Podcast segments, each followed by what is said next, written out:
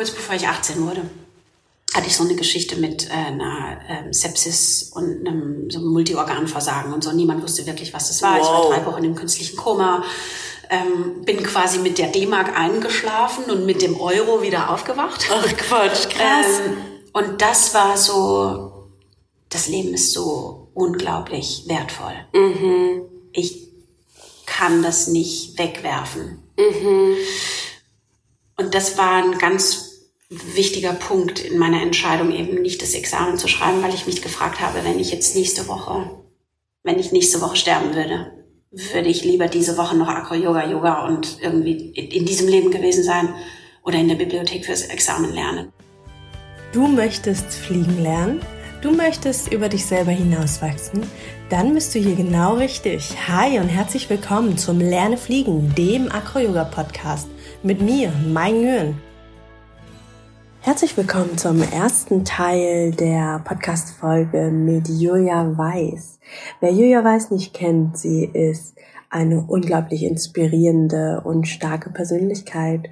Sie ist eine der ersten Acro-Yoga-LehrerInnen aus ganz Deutschland gewesen. Sie hat damals Jason Niemer, den Gründer von Acro-Yoga International, kennengelernt, 2005, 2006, als er gerade dabei war, Acro-Yoga zu gründen und er ja noch ziemlich unbekannt war und dann hat sie auch noch 2010 die allererste German Cooler nach Deutschland gebracht. Sie hat ja den Grundstein gelegt für das größte Acro-Yoga Festival Europas. Sie ist eine Weltenbummlerin, sie ist mit Daniel Scott um die Welt gereist und hat Acro-Yoga Workshops überall auf der Welt unterrichtet und noch viel, viel mehr. Ich wünsche euch viel, viel Spaß bei diesem ersten Teil. Ich bin selber danach absolut inspiriert aus dem Interview gegangen. Ich bin sehr gespannt, wie es euch gefallen wird. Enjoy! Hi und herzlich willkommen zu einer neuen Folge im Lerne Fliegen Podcast.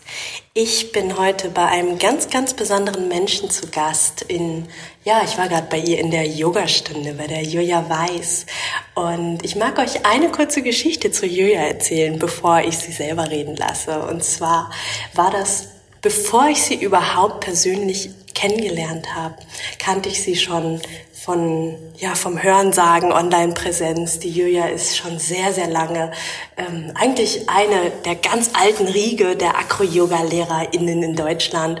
Und ich war auf einer Immersion, hatte mich für angemeldet. Ich hatte keine Ahnung, wie Julia aussieht. Ich wusste nur, Julia Weiß und Pascal Weiß machen diese Immersion. Okay, angemeldet. Und dann waren wir alle schon irgendwie im Raum, 20, 30 Leute. Und dann betritt plötzlich diese Frau den Raum. Alle Blicke wenden sich um und ich wusste, okay, das ist die Julia. Keine Ahnung, aber diese Energie, die in diesen Raum eintritt, das ist die Julia. Ich habe mich umgeschaut und ich hatte recht, das war die Julia. Und das ist für mich ähm, ja einfach ein sehr, sehr prägender Moment und das genau dieses Bild ist für mich die Julia Weiß. Und ich bin so, so froh und dankbar, dass sie mich heute empfangen hat und sie heute hier mit euch ihre ja, Lebensweisheiten und auch Banalitäten und ihr Lachen mit uns und mit euch teilt. Herzlich willkommen, Julia. Oh, ich freue mich total, dass du da bist. Vielen Dank auch für die Geschichte. Ist total spannend, wenn du gerade auch sagst, Banalitäten. Ist so immer interessant, so zu hören, wie man wahrgenommen wird. Mhm. Ähm, ja, das so aufzunehmen. Sehr, sehr gerne. Magst du ein bisschen was zu dir erzählen? Vielleicht einfach mal ganz grob gerade mal deinen Lebensweg skizzieren, wer du bist, äh, wer du gerne sein, sein wirst, wahrgenommen werden möchtest. Mm. Ähm, also ich glaube, das Größte, was ich im Moment spüre, was ich bin, ist Mama. So, das ist, das ist das, was so am meisten, ja, was am meisten meinen Lebensalltag prägt. Ähm, mhm. Und als wir uns gerade so ein bisschen ausgetauscht haben, ähm, da ist mir, wird mir bewusst, wie viele Teile meiner selbst so weit in den Hintergrund geraten sind, die letzten sieben Jahre dieses Mama-Seins. Mhm. Ähm, ja, aber wenn ich mich so an meinen Lebensweg zurückerinnere, dann ähm, habe ich, ich glaube, das Prägendste war tatsächlich, dass meine Mama mich mit äh, kurz vor 16 ähm, in eine Yogastunde gesteckt hat, weil ich, ähm, ja, eigentlich, weil ich zu viel Marihuana geraucht habe und ähm, sie sich irgendwie gedacht hat, dass äh, man dieses Mädchen irgendwie auf andere Wege bringen muss. Ähm, und ja, ich dann quasi beim Yoga stecken geblieben bin. Meine Mama dann irgendwann irgendwie was anderes gemacht hat. Die war dabei am Anfang beim Yoga und hat sich dann auf andere Wege begeben. Aber ich, das war so Infektion. Yoga, das ist es. Und, Krass. Ja, und ich bin dann eben dabei geblieben und ähm, habe dann mein Abi gemacht. Und nach dem Abi kam meine Yogalehrerin zu mir und sagte, du, du könntest doch die Yogalehrerausbildung machen und dann kannst du dir dein Studium ähm, finanzieren, ohne dass deine Haare nach Rauch stinken, weil du an, in einer Bar ähm, bedienen musst. Und dann habe ich gedacht, oh, das ist aber eine total klasse Idee. Ähm, und bin ähm, und habe dann wirklich mich direkt angemeldet und nach dem Abi habe ich die Yogalehrerausbildung gemacht und habe während der Yogalehrerausbildung gemerkt, das ist es. Also eigentlich, das ist es, das ist es, was ich machen will. Wow. Ich, hab, ich wusste nach dem Abi, dass ich auf Lehramt studieren möchte, Biologie und Germanistik auf Lehramt.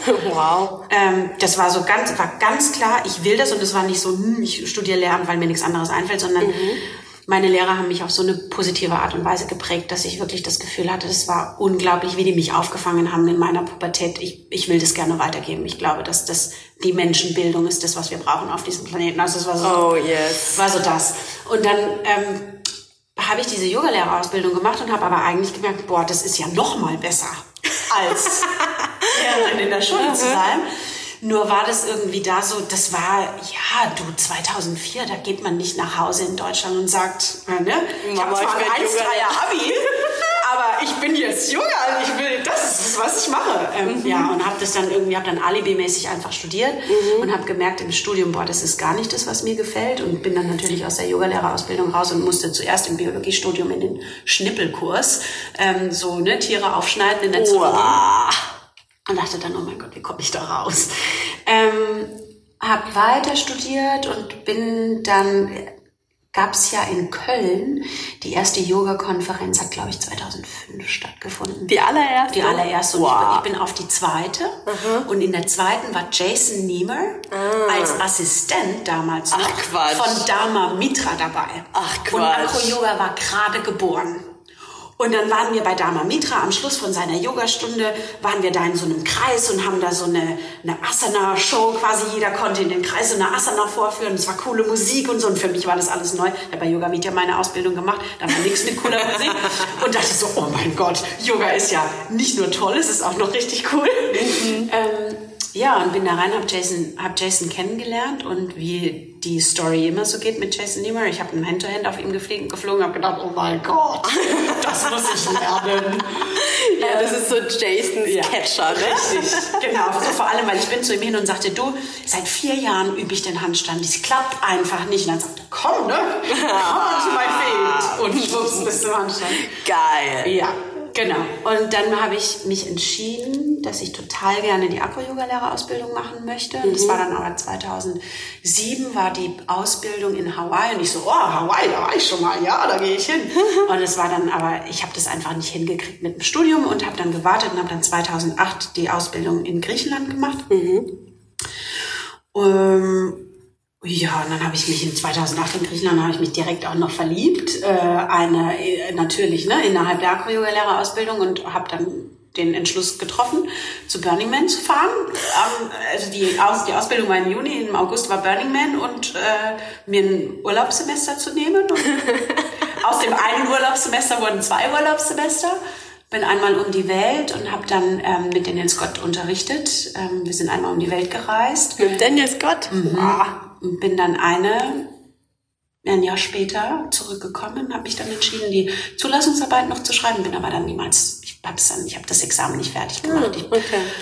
ja, genau. Und dann bin ich damit wirklich im Yoga stecken geblieben und habe einfach auch gemerkt, dass Aqua Yoga und Yoga mich so weit trägt, dass es echt okay ist und dass mein Lebensstil durch und durch stimmig für mich war, finanziell und emotional und spirituell. Und es war einfach alles so wirklich auf Flügeln, dass ich da gar nichts erstmal ändern wollte. Also es war wirklich durch, kurz bevor ich 18 wurde, hatte ich so eine Geschichte mit äh, einer ähm, Sepsis und einem so einem Multiorganversagen und so. Niemand wusste wirklich, was das war. Ich war Wow. drei Wochen im künstlichen Koma.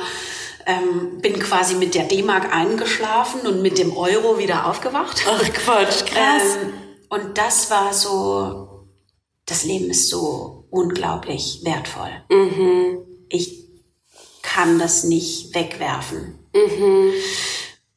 Und das war ein ganz wichtiger Punkt in meiner Entscheidung, eben nicht das Examen zu schreiben, weil ich mich gefragt habe, wenn ich jetzt nächste Woche, wenn ich nächste Woche sterben würde, würde ich lieber diese Woche noch Acro-Yoga, Yoga und irgendwie in diesem Leben gewesen sein oder in der Bibliothek fürs Examen lernen. Und ich, das war ein ganz klares, nee. Ja, und so bin ich jetzt immer noch im Acro-Yoga. Hammer.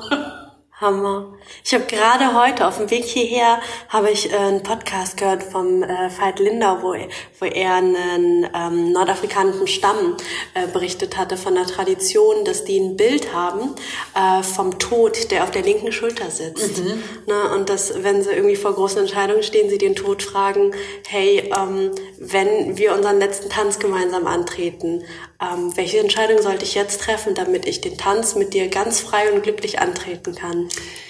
Die Lakota-Tradition hat genau das Gleiche. Und das, mhm. als ich das auch gelesen habe mit dem Tod auf der linken Schulter, war das, ähm, denn ich habe mir den da wirklich hingesetzt und ich habe dieses Gespräch oft geführt. Wow. Also das Ding ist ja auch wirklich diesen, den Tanz mit dem Tod schon mal getanzt zu haben, mhm. nimmt einerseits die Angst vor dem Tanz, weil es damals auch, ich bin da rausgegangen aus diesem künstlichen Koma und hab, wusste, es wäre damals okay, also für mich wäre es total okay gewesen zu gehen und ich wusste aber, dass da war was. Meine Mama, die hätte mich gar nicht gehen lassen können. Und das war auch okay. Aber dieses zu, einfach zu wissen, dass es morgen zu Ende sein kann, aus dem Nichts. Ich war nicht krank, es war nichts Besonderes, es war noch nicht mal ein Unfall. Also einfach das ist so. einfach, einfach wow. so. Das ja, lässt einen andere Entscheidungen treffen, die sehr weit weg sind von einem ähm, tadellosen Lebenslauf.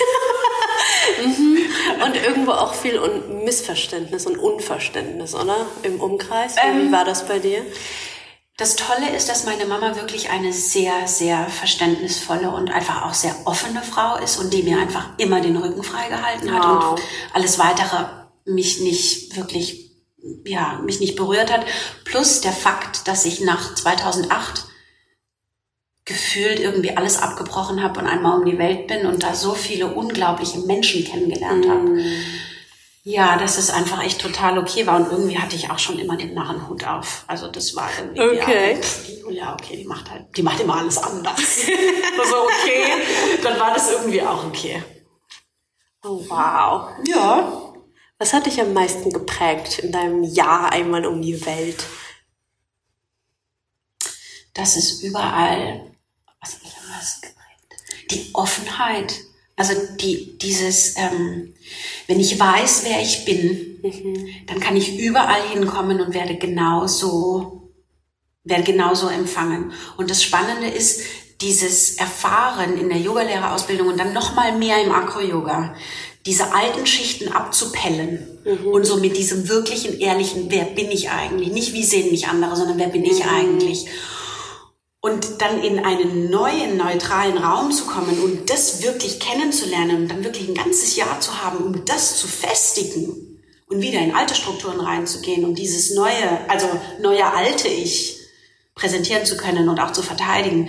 Ich glaube, das hat mich am meisten geprägt. Wirklich dieses, dieses Zwiebelprinzip, mhm. zu gucken, was ist da wirklich und dieses Stärken dass, dass ich sein darf auch mhm. in all der Verletzlichkeit und all der Größe und all dem Schimmern und Glitzern und all der Dunkelheit, die da auch so ist. Mhm. Ja. Das ist was, was ich auch auf Reisen gemerkt habe. Ja, da ist nicht nur äh, der Glitzer und oh, wie schön und ich bin ja auf Reisen, sondern es ist auch, oh krass, ja, das bin auch alles ich. Und vor diesen, vor dem Problem, da kann ich auch nicht mit einer Reise weglaufen, weil die Probleme schleppe ich mit mir selber rum. Ne? Die sind immer da. Ja. Allerdings.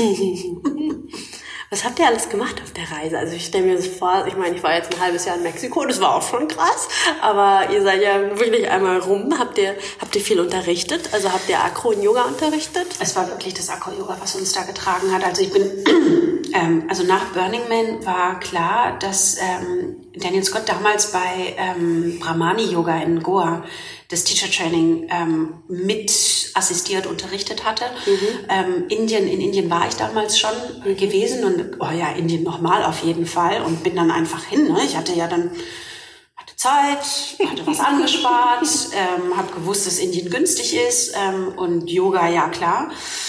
Und dann haben wir quasi, also Indien war der Startpunkt und Goa, du war, warst du schon mal in Goa? Nee. Ja, Goa ist halt so ein Platz, wo einfach wahnsinnig viele Yogalehrer hinkommen, mhm. um Ausbildungen, Fortbildungen und Urlaub zu machen. Also damit einfach auch so wirklich so ein Melting Pot, mhm. wo wir wahnsinnig viele Kontakte dann auch geknüpft hatten und dann quasi auf den, ähm, wie sagt man denn, Napkins, den, Servierten, den Servierten von den äh, Restaurants, wo wir essen waren, Daten und kleine Contracts, kleine Verträge aufgeschrieben haben, wo wir dann, ne, okay, dann gehen wir nach Abu Dhabi und unterrichten da und ähm, dann sind wir quasi von Abu Dhabi, wo wir in zwei Studios unterrichtet haben, ähm, sind wir weiter nach Oslo und haben da unterrichtet und dann waren wir noch in Stockholm und haben da unterrichtet und dann war das irgendwie so ein Schritt hat zum anderen geführt und dann Workshop nach Workshop, ähm, ja, hat uns da einmal um die Welt getragen mhm. und ähm, dann waren wir wieder zurück in Deutschland und dann war, kam bei mir so dieses, oh, ich glaube, ich sollte mein Studium abschli abschließen mhm. und habe mich dann eben noch zu dieser, zu dieser Zulassungsarbeit durchgerungen und dann ähm, ja, war, war eben dieses Spannende, dieses neue Ich gefunden zu haben und nach einmal um die Welt ähm, gewissermaßen die Schnauze voll zu haben von Flughäfen und Flugzeugen und neuen Betten und vielleicht auch keinen Betten. ähm, das mhm. Gefühl zu haben, okay, ich brauche erstmal einen Moment Pause mhm. und wirklich auszurichten, zu sagen, okay, it was a crazy trip. Mhm, ähm, for sure. Hat mich eine, eine Weile getragen, aber dann kommt die Deutsche durch, die ist natürlich auch noch da, so, aber was ist, wenn ich mit 64 in Rente will und so, ne? Was ist mit meinen Rentenpunsch? tatsächlich, tatsächlich. Mhm. Ja, ähm, ja, aber wie gesagt, es hat nur bis zur Zulassungsarbeit gereicht. und dann kam der nächste Impuls. Mhm. Wo nimmst du all das, das Vertrauen her, dass das schon irgendwie passt, irgendwie funktioniert? Meine Mama hat mir tatsächlich mit 13 Jahren Bestellungen beim Universum, kennst du das Buch? Mhm. Das ist genau ähm, geschenkt. Und ich habe das wirklich ähm, damals schon trainiert mhm. und es ging total, also es ging einfach so unglaublich gut. Mhm. Ähm, äh, und interessant war, dass mein Wissenschaftlergeist, ne, ich habe ja schon auch Biologie studiert, ähm, das immer wieder hinterfragt hat, aber es hat einfach so gut funktioniert, dass ich das niemals, ich habe niemals aufgehört. Mhm. Und jetzt auch so nach jetzt, weißt du, nach 35 Jahren Leben und wirklich abgefahren verrückten Entscheidungen hat mich das Leben noch nie im Stich gelassen. Mhm. Und ich habe irgendwie das Gefühl, wenn das jetzt, wenn das Leben wirklich ein guter Freund wäre, der mir seit 35 Jahren so viele Beweise bringt, fände ich das ziemlich daneben, jetzt zu sagen, ich vertraue dir nicht mehr. Mhm. Ähm, und es ist aber, ich glaube, es ist wirklich das, was viele Urvertrauen nennen. Also ich kriege das auch oft so gespiegelt. Wo nimmst du das her? Ich weiß nicht, vielleicht ist es wirklich auch, dass meine Mama echt so ein, einfach so ein Mensch war, die auch durch so viel Scheiße auch durchgegangen ist in mhm. ihrem Leben und einfach gesagt hat, ja, so dieses Kopf hoch und jetzt geht's weiter. Mhm. Ähm, ja, ja. Um ehrlich zu sein, weiß ich es nicht so genau. Und wenn ich es aber vergesse, habe ich das Gefühl, dass es wiederkommt, wenn ich auf der Yogamatte war. also Schön. die Yoga-Praxis ist schon was, was, äh, was immer wieder diese Ausrichtung bringt, zu sagen, okay, was ist wirklich wichtig und was brauche ich wirklich? Und ja, eben ich auch irgendwie mit jedem Jahr merke, dass ich eigentlich weniger brauche. Ähm, Wir hatten es gerade von Minimalismus. Von Minimalismus, genau. Ja. Und ich ja, in diesem ganzen Yoga klar, ne, wenn man dann sich in den Kreisen bewegt, ich wahnsinnig viele Menschen getroffen habe, die mir jetzt einfach auch, die schon viele Schritte weiter sind und mir zeigen, dass es noch mit viel weniger noch viel besser ist. Also nicht im Sinne von Verzicht, sondern im Sinne von, ich öffne mich hier einem Raum, der unglaublich erfüllend ist. Mhm. Wow. ja. Mhm. Wenn wir mal den Schritt weiter, also einfach mal chronologisch weitergehen. Wir springen ja auch viel, aber das ist ja auch voll in Ordnung. Ähm, du hast dich dann entschieden, das Staatsexamen nicht zu machen. Genau. Und was ist dann passiert? Und was ist dann passiert? Ich habe mich entschieden, das Staatsexamen nicht zu machen. Ich muss mal kurz die Jahreszahl. Das war 2009. Mhm. Die Liebe ist ja schon immer auch so ein, äh, so ein, so ein, so ein treibender Faktor. ähm, nachdem sich das mit Daniels Gott zerschlagen hat, ähm, hatte ich noch mal eine ziemlich wilde Zeit mhm. ähm, und habe dann Pascal, der ja jetzt auch ne, so der Mann an meiner Seite ist, den ich verheiratet habe, mit dem ich zwei Kinder habe.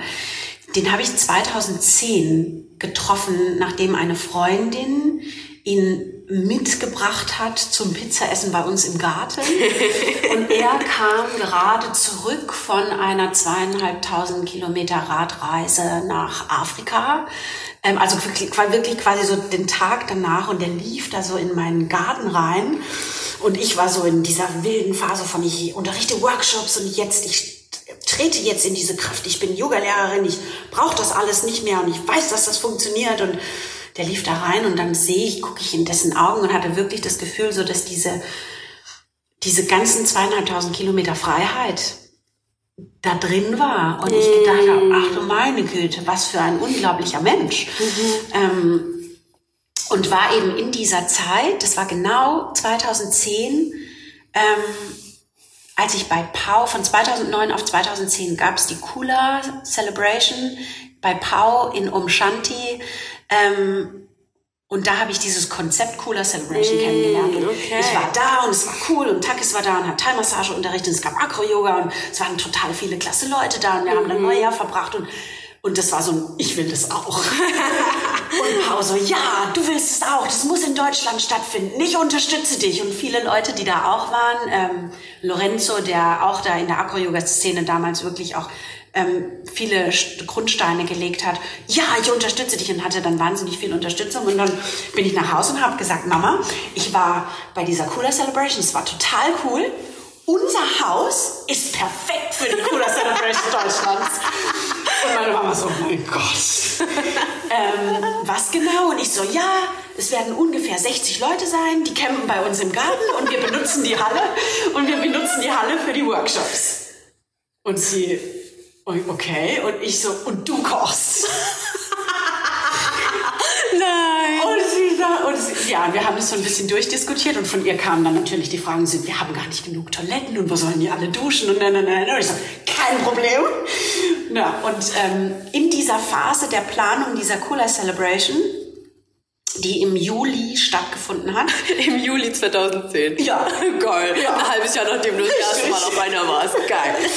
ähm, und da im Juni, also einen Monat davor, habe ich quasi Pascal kennengelernt und der war gerade mit dem Studium fertig und hat sich gerade beworben in unterschiedliche andere Richtungen als Produktmanager. Also der hat ja Sportwissenschaften studiert mhm. und war, ähm, ich will das jetzt mal ganz so offen sagen, so ein richtig steifer Bock. ähm, und ich war damals nach der Ausbildung war ich immer so, ja, die größten, schwersten, steifsten bitte auf meine Füße, weil ich kann sie fliegen. ähm, und so haben wir uns kennengelernt und ich habe ne, habe versucht, ihn da irgendwie so rumzutwisten und zu drehen und so und habe das teilweise geschafft, aber teilweise auch nicht und habe dann gewusst, okay, das ist mein Projekt.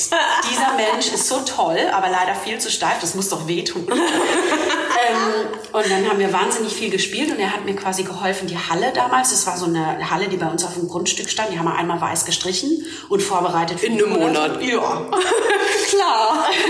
ähm, und äh, genau, also haben da den Boden dann, das war so ein Malerflies, was wir da ge geholt haben, weil das ein bisschen weich und halt warm ist und haben das da reingelegt und der hat mir geholfen, das vorzubereiten und ähm, da war dann die Cooler Celebration und das war so ein großes Projekt, das mich damals total ausgefüllt hat und damit war ich auch so voll in dieser Acro-Yoga-Szene drin. Also mhm. Also damit ist es auch einfach weitergegangen, ne, dann wirklich gesehen zu haben, okay, das ist es. Also das ist das, was ich machen will. Ich habe einen wahnsinnigen Hebel. Und dann zu sehen, dass in der Cola Celebration unglaublich viele Menschen zusammengekommen sind aus einem ganz konservativen Yoga, aus einer ganz konservativen Yoga-Richtung, wo ich seit Jahren unterrichtet habe, in Herxheim. Ne? Also Was ja auch abgefahren ist. Und dann kam jemand aus Israel für die Cola Celebration. Und es kamen Leute aus Amsterdam. Und also wo ich einfach gemerkt habe, also wieder so eine Bestellung beim Universum wenn die Ausrichtung stimmt, dann kann man Welten bewegen. Mhm. Ja, und das war, das war einfach eine unglaubliche Erfahrung, war unglaublich schön und hat mich unglaublich weit getragen. Und ich muss aber auch dazu sagen, dass ich nach der Cooler Celebration gewusst habe, dass ich das nächstes Jahr nicht mehr mache. Weil ich erstmal total fertig war und hatte mhm. das damals weitergegeben an Winnie und Sophia. Und ähm, ich glaube, Luzi war da auch schon im Team mhm. direkt. Und ich gewusst habe, ich will noch mal reisen. Mhm. Ich will nicht in Deutschland bleiben, ich will noch mal reisen. Ähm, und hatte quasi so eine kleine Tour schon zurechtgelegt. Ja, und dann kam halt die Liebe zu Pascal. Und das hat dann alles so ein bisschen, ich will nicht sagen, durch ein, nochmal durcheinander gewirbelt und nochmal neu geordnet. Mhm. Genau. Und da und dann seid ihr zusammen los? Und dann sind wir eigentlich erstmal gar nicht zusammen los, ah. weil Pascal ja sich beworben hatte und auch tatsächlich in den, in den Beruf rein wollte. Mhm. Und der hat dann auch eine wirklich gute Anstellung bei äh, VD als Produktmanager bekommen, als ein sehr junger, ne, quasi Anfänger auf eine sehr hohe Stelle ähm, und hatte da Bock drauf, das zu machen. Ähm, und ich hatte mich angemeldet bei Taktiv für einen Thai-Massage, äh, für einen Thai-Massage-Kurs und bin dann los nach Griechenland und dann, ja, wie das so ist, wenn man frisch verliebt ist, du musst aber jetzt nach Griechenland kommen.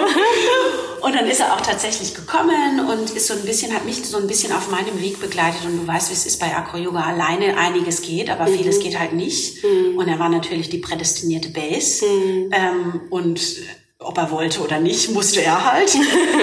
und es hat ihm aber natürlich auch wahnsinnig viel Spaß gemacht, mhm. ähm, einfach ne, in, die, in, in diese Zwischenmenschlichkeit zu gehen, in die Kraft, in die und es hat einfach alles zusammengebracht, was ihm Spaß macht. Mhm. Ähm, und da hat er mich wirklich viel begleitet und äh, hat dann in, bei VD die Stelle angenommen und wir haben das dann ja, einfach so geregelt, dass ich noch meine Sachen machen konnte und er aber dann da eben angefangen hat. Dann hatten wir eine Wohnung in Friedrichshafen und sind da habe ich gedacht, ja gut, dann Friedrichshafen auch schön, ne, am Bodensee und habe dann bin so ein bisschen gependelt, meine Yogastunden gegeben und habe ihn dann in Friedrichshafen besucht. Das hat sich aber relativ schnell rauskristallisiert, dass ein Produktmanager halt am Computer arbeitet und es natürlich nicht halb so cool ist wie das, was seine Freundin macht, die da immer kurz nach Stockholm fliegt ja, und da einen Workshop unterrichtet und so. Und ähm, dann hat er sich entschieden, eine Yogalehrerausbildung zu machen und die Akro-Yogalehrerausbildung zu machen. Ach Mensch. Ähm, und als er in der Yogalehrerausbildung war, habe ich ihm eine Nachricht geschickt und habe gesagt, er muss mal kurz, ich muss ihm mal kurz was schicken. Und dann ist er direkt rausgekommen, hat mich angerufen und da war ich schon in der sechsten Woche schwanger. Nein. Ja, das war 2011 da waren wir schon einmal in Indien gewesen und ne, VD war irgendwie die ähm, Vergangenheit und er war in der Yogalehrerausbildung und ich war total froh, dass er da schon drin war, mhm. weil wenn ich nämlich schwanger gewesen wäre und er wäre noch bei VD gewesen, wäre er da geblieben. Mhm. Mhm. Ja, und stimmt. Familiengründen und so, da braucht man ja die Sicherheit und genau, so, ne? Genau. Ja, und dann habe ich ihn da quasi mit in den Schlamassel gezogen. War das gesagt, geplant? Ähm, schon. Okay. Also es war, wir waren sehr offen, mhm. wie das so ist, wenn man so offen ist. ähm, hat es einfach auch sehr schnell, ja, ähm, es war definitiv, es war definitiv gewünscht. Mhm. Ich glaube, Pascal würde jetzt sagen, nicht unbedingt zu dem Zeitpunkt. ähm, und, äh, und ich war damals einfach auch noch so, dass ich gesagt habe, ja, das ist, ein Kind schränkt nicht ein, sondern ist eine riesengroße Chance. Mhm. Und so ist die Lea dann auch aufgewachsen. Mhm. Die ersten vier Jahre sind wir, haben wir mit der Lea einfach weitergemacht. Mhm. Pascal hat dann die Akro-Yoga-Lehrerausbildung gemacht und damit waren wir, ähm, waren wir halt dann quasi ein Akro-Yoga-Lehrer-Paar, mhm. dem auch nichts im Wege stand ähm, und haben da noch, sind da wirklich ein, zweimal noch um die Welt gereist. Pascal hat damals im Studium in Bali studiert für sechs Monate. Mhm. Und so hatte er natürlich auch in Bali, ne, er hat die Sprache gesprochen und so, dann haben wir da auch Zeit verbracht. Ja, so sind wir wieder, also ich, ich, das ist so ganz mein Ding, so einen Fuß vor den anderen setzen und wenn man dann nicht mehr weiter weiß, dann bleibt man kurz stehen und guckt und dann kommt schon, kommt schon das nächste Zeichen, wo es dann weiter hingeht. Total faszinierend. Ja, so haben wir das, äh, so haben wir das weiter betrieben. Und Pascal ist ja dann ähm, eben auch in diesen, in die Akro-Yoga-Lehrerausbildungen reingegangen. Mhm. Und da habe ich mich aber damals zurückgezogen, weil ich gesagt habe, zweieinhalb Wochen von der Familie weg. Das, das möchte ich nicht. Mhm. Und da kam dann irgendwann eben dieser, ja, ja, jetzt ist die Lea sieben, die geht jetzt in die Schule. Das war nochmal ein großer Bruch, mhm. wo wir dann, äh, wo wir dann einfach uns neu aufstellen mussten, weil die großen Touren nicht funktionieren, wenn man, ja, wenn man in Deutschland lebt und die deutschen Ausgaben hat. Mhm. Ähm, dann ist es einfach nicht so, dass wir, dass wir sagen, okay, ich gehe jetzt nach Singapur und unterrichte und komme zurück und dann gehe ich nach Japan und unterrichte und gehe zurück. Also das, die, die, der Lebensstil funktioniert total gut, wenn man eine kluge Tour plant mhm. und alle Schritt für Schritt mitgehen. Mhm. Aber äh, der Lebensstil funktioniert nicht und macht auch keinen Spaß, wenn man, wenn man die Base, sag ich mal, in Deutschland hat mhm. und dann immer nur einmal geht. Und dann haben wir versucht, es eben umzulenken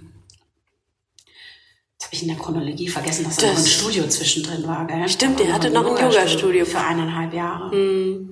Ja, die Lea hatte, die Lea ist ja schon auch ein gleichberechtigtes Mitglied der Familie. Als die Lea dann geboren war, hat die das total gut mitgemacht für, für die ersten zweieinhalb Jahre. Mhm. Und irgendwann ist aber natürlich auch der Moment, wo die Großeltern total wichtig werden, beziehungsweise Bezugspersonen. Mhm. Wir hatten das Glück, dass die Bezugspersonen in dieser Acro-Yoga-Familie auch immer mitreißen. Ne? Also mhm. wenn wir zweieinhalb Wochen in einem Teacher-Training waren, dann äh, waren da immer die gleichen Personen und wie das beim Acro-Yoga so ist, sind alles erwachsene Kinder. Das hat mhm. natürlich total viel Spaß mhm. gemacht. Mhm. Und irgendwann kommt aber dann doch auch, ja, ich glaube, da kommt, kam die Deutsche dann auch wieder durch. Also wie will ich denn mein Kind aufwachsen sehen? Kindergarten, ist es wichtig? Braucht die Kinder auf Augenhöhe?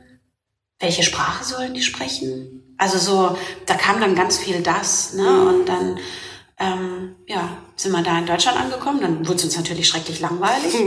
Was machen wir? Machen wir Yoga-Studio auf. Wollte ich schon immer mal. Also dann machen wir, können wir den Traum. Und die Lea war dann im Kindergarten. Und die Lea ging dann ah. in den Kindergarten, in den gleichen, in den ich ging. Als oh kind nein. und dann hatten wir das Yoga-Studio und es hat auch wahnsinnig Spaß gemacht. Mhm. Ähm, und wir hatten es aber parallel laufen lassen, dass wir das Yoga-Studio hatten und die Immersions und die Workshops unterrichten hatten. Mhm. Plus Mama sein war mir ein bisschen zu viel. Mhm. Also das war einfach energetisch echt schwierig. Mhm. Ähm, ja, und wie ich so bin, natürlich kann man sich da durchbeißen, aber mit dem Tod auf der linken Schulter habe ich mhm. keinen Bock, mich durchzubeißen. Voll. Und dann haben wir gesagt, komm, jetzt haben wir noch mal die Möglichkeit, bis die Lea in die Schule geht, mhm. können wir wahnsinnig flexibel reisen. Lass uns das Studio schließen, um einfach etwas weniger in unserem Kopf zu haben. Mhm. Und lass uns diese Welle von Seminaren reiten. Das ist das, was uns auch am meisten Spaß macht, mit den Leuten wirklich in die Tiefe zu gehen. Mhm. Und dann haben wir das quasi gemacht, ausgemerzt bis zum bitteren Ende, bis die Lea dann halt gesagt hat, okay, jetzt aber Leute, ich will hier in die Schule gehen. Mhm. Und ja, und dann sind wir dem Wunsch da auch nachgekommen und jetzt ist die Lea in der zweiten Klasse. Mhm. Und ich finde, das, das merkt man so sehr, wie wie unglaublich respektvoll ihr mit ihr umgeht, also auf Augenhöhe und äh, klar in ihrem, in ihrem Verfügungs- und Entscheidungsrahmen, ja, aber ich finde, das ist genau die Art, in der ein Kind aufwachsen sollte. Also Wünsche äußern und auch ganz klar haben. Ja, also die Lea ist ja straight ohne Ende. Und ich meine, ja, Englisch, Deutsch, kein Problem, ne? Die schwingt ja hin und her, wie es halt gerade passt.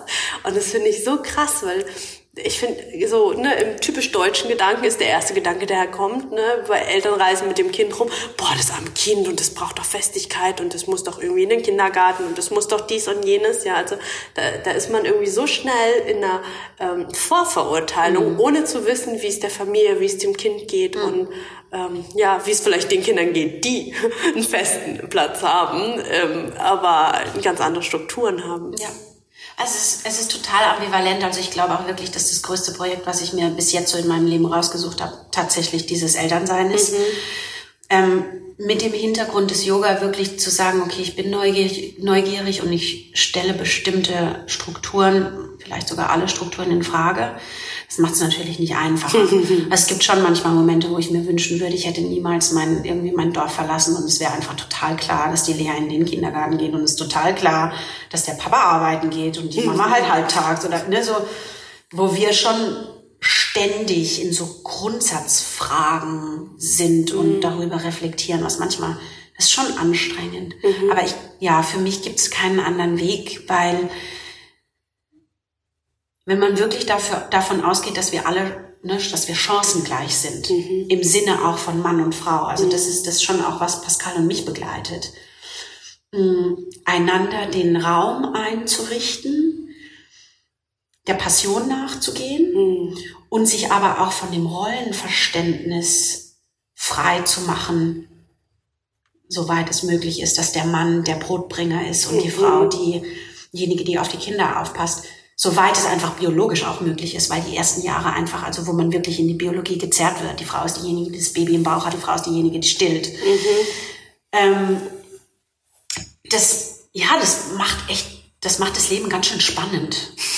Ähm, hat, hat definitiv auch einige Reibungspunkte. Mhm aber bringt demnach auch wirklich, ich glaube, bringt Pascal und mir auch immer wieder den Funken in dem, was wir unterrichten und in dem, was wir versuchen weiterzugeben. Also wirklich nach innen zu schauen und zu, sagen, zu, zu, zu spüren, was macht denn das Leben aus für mich mhm. als Persönlichkeit mhm. und wie kann ich ähm, ja meinen meinen Auftrag erfüllen, den ich gerade habe, der sich natürlich Kapitel, Lebenskapitel für Lebenskapitel ändert. Mhm.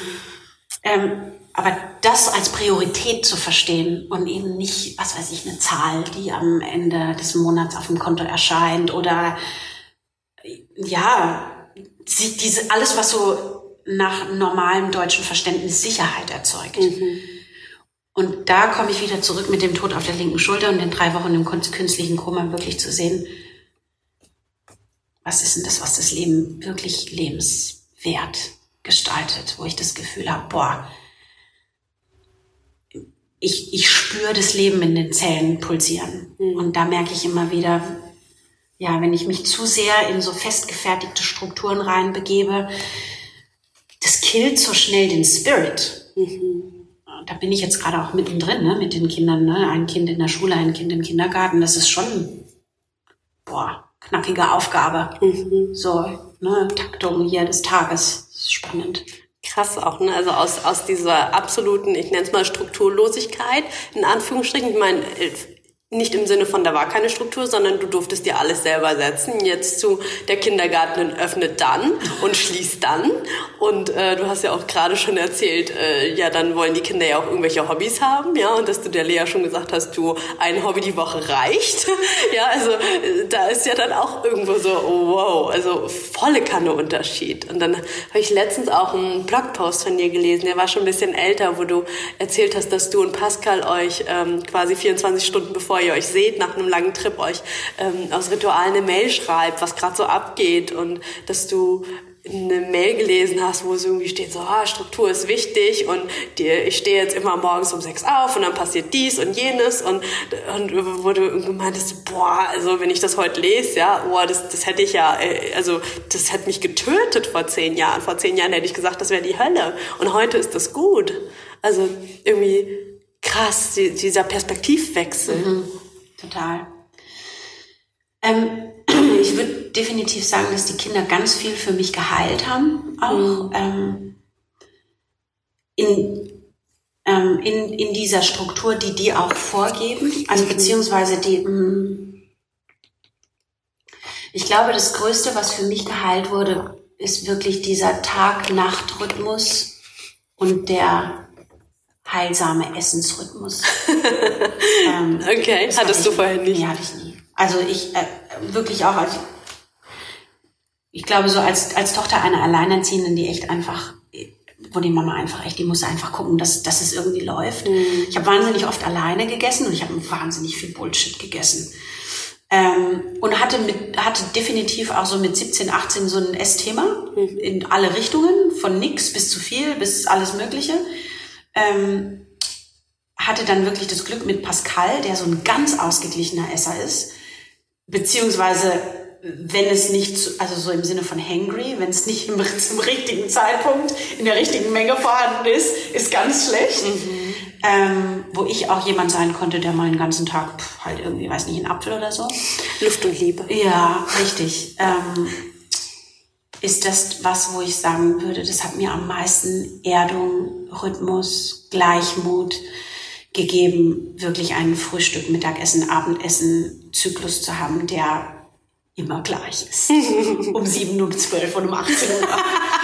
und die Kinder fordern es ein und mittlerweile fordert es auch mein System ein. Oh, wow. ähm, das hat wirklich viel geheilt und hat, hat mich auch wieder in Berührung gebracht mit dem, was Yoga auch so vorgibt, ne, mit den Rhythmen.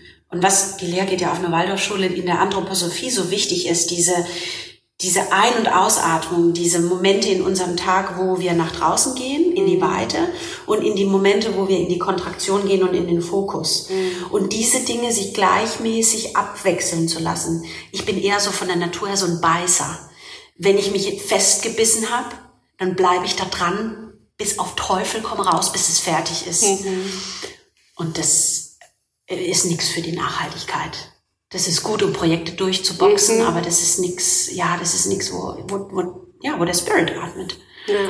Und das ist was, wo ich den Kindern wahnsinnig dankbar bin. Auch wenn natürlich mein kleiner Ehrgeiz, Beißer in mir manchmal sich total gerne festbeißen würde, mhm.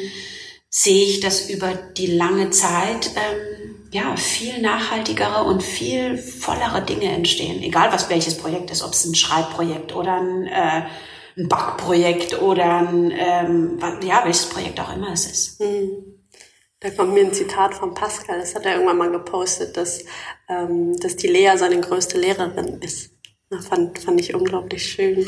Ja, die, die bringen echt auch schon einiges an Weisheit mit, also schon immer wieder und auch, die sind ja so sensibel auch für, ähm, für das, was so äh, energetisch so abgeht mhm. zu Hause und was die so spiegeln und natürlich auch das, was sie uns zurückspiegeln, was wir ihnen so gesagt haben.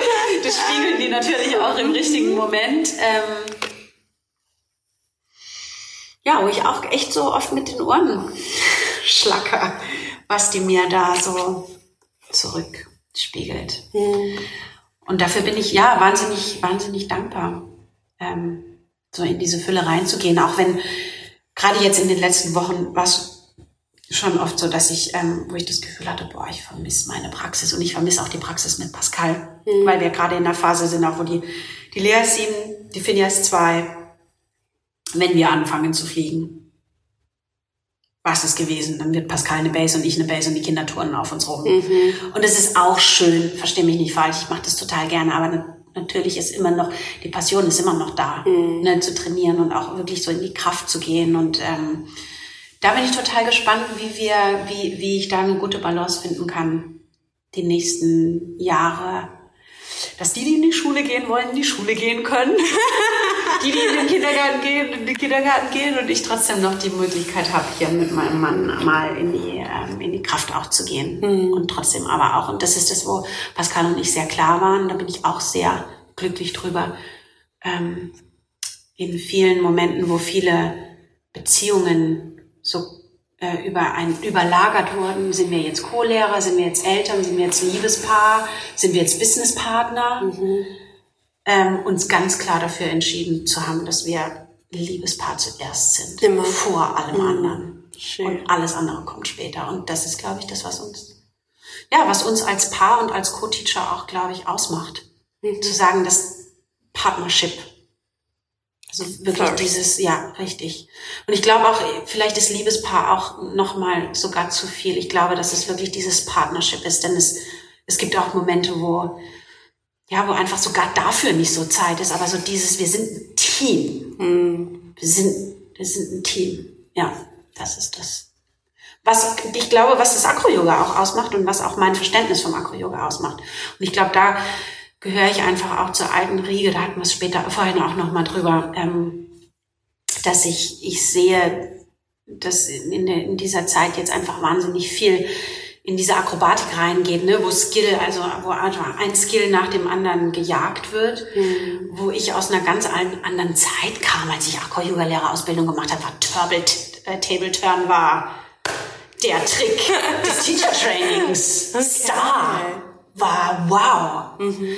Ähm, und wo der Hauptaugenmerk einfach auf menschliche Verbindung war. Mhm. Und Schön. das ist auch das, was mich am meisten noch, was mich zum, zur Thai-Massage auch gezogen hat, mhm. weil es nicht so viele Ausschlusskriterien hat mhm. für Menschen.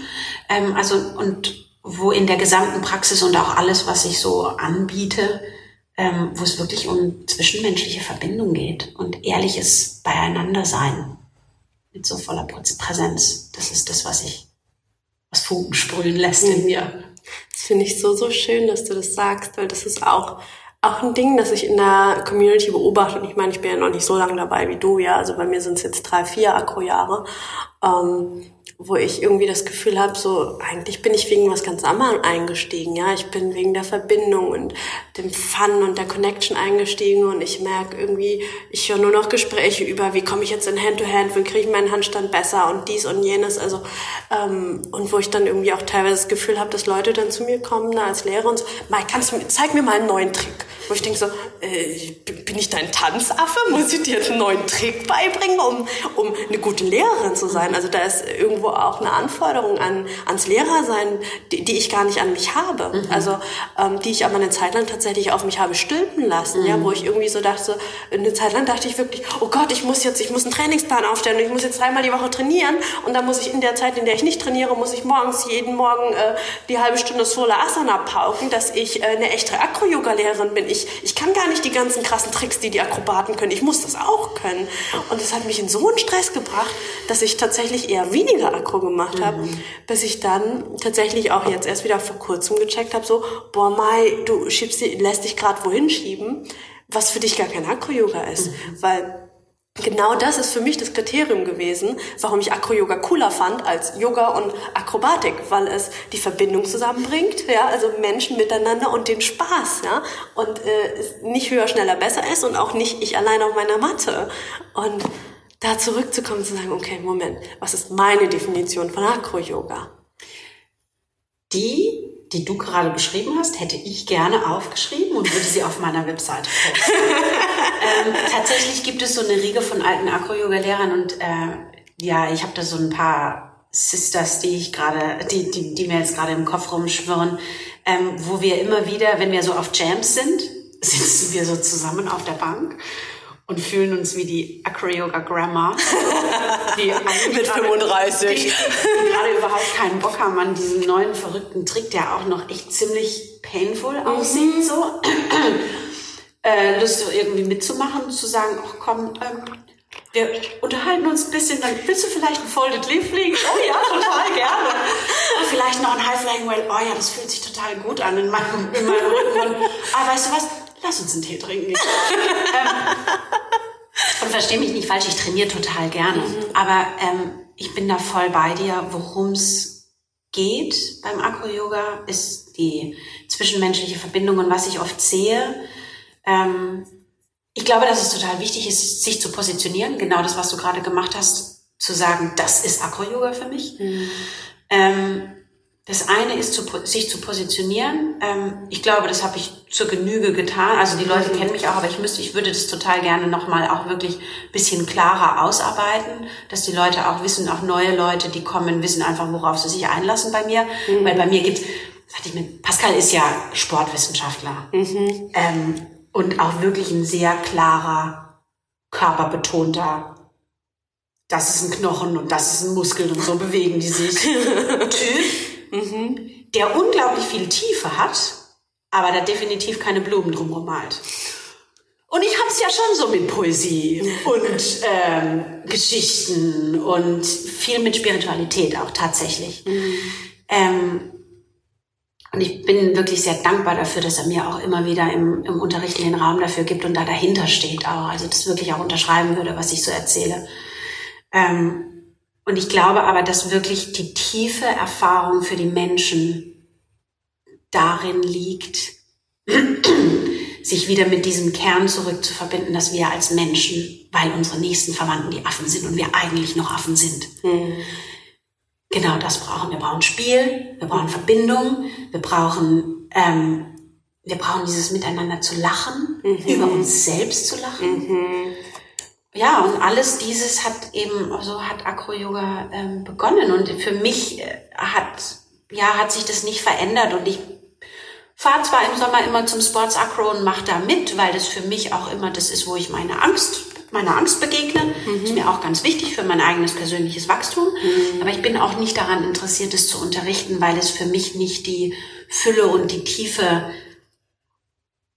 trägt, die ich eigentlich gerne in die Welt hinaustragen möchte. Also mein Mission Statement ist ein anderes. Mein Mission Statement ist wirklich diese, ja, diese tiefe, tiefe menschliche Verbindung spürbar zu machen mhm. im Körper. Super schön. I love your mission statement. Yes. yes. So, das war's mit dem ersten Teil vom Interview mit Julia Weiß. Ich hoffe, ihr habt ihn genossen, habt Spaß gehabt, habt gelacht und habt mitgefiebert bei ihrer unglaublich spannenden Geschichte, Vita, ja, und all den Wendungen. den zweiten Teil gibt's nächste Woche. Bis dahin, ciao.